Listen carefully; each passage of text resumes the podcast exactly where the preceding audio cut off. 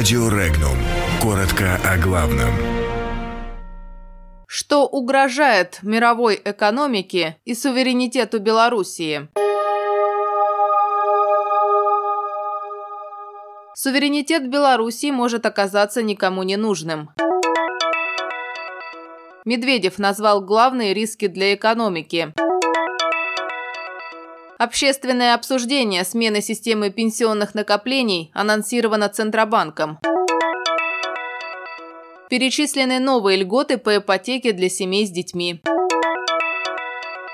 Роскомнадзор советует Google начать фильтровать контент.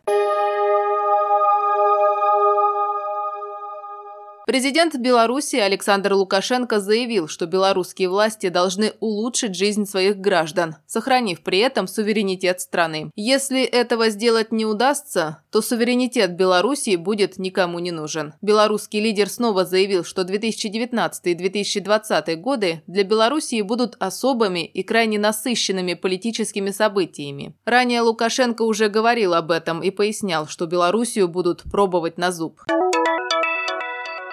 Высокий уровень неопределенности, масштабная цифровая трансформация и рост протекционизма входят в перечень главных угроз для мировой экономики, заявил премьер-министр России Дмитрий Медведев. Он напомнил, что проблема глобальных вызовов, поднятая 10 лет назад и сегодня стоит в полный рост. Так, высокий уровень неопределенности затрагивает почти все стороны общественной жизни. Стремительная и широкая цифровая трансформация несет в себе как огромные возможности, так и угрозы. Очень дорого обходится постоянная модернизация. Другие риски – обострение конкуренции, рост протекционизма, изменение традиционных рынков, например, энергетического, и появление новых, проблемы экологии и усиливающееся социальное неравенство, безработица. Медведев также напомнил о несоответствии несоответствии между растущим весом развивающихся стран и их вкладом в определение правил международной торговли.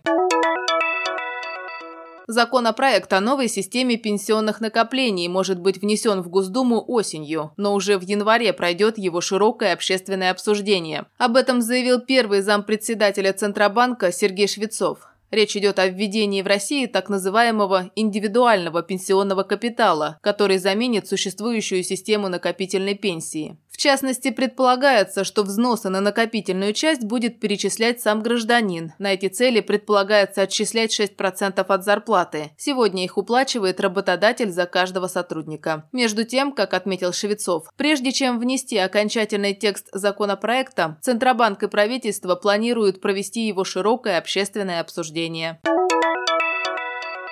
Вице-премьер Татьяна Голикова рассказала о новых льготах по ипотеке для семей с детьми. Первое изменение – увеличение периода льготной процентной ставки или установление льготной процентной ставки на весь период кредита. Вторая инициатива – выделение субсидии с учетом ключевой ставки Банка России, увеличенной на 4%. Кроме того, банкам предлагается списать часть долга до 450 тысяч рублей для семей, где появился третий ребенок. Деньги будут возмещены банку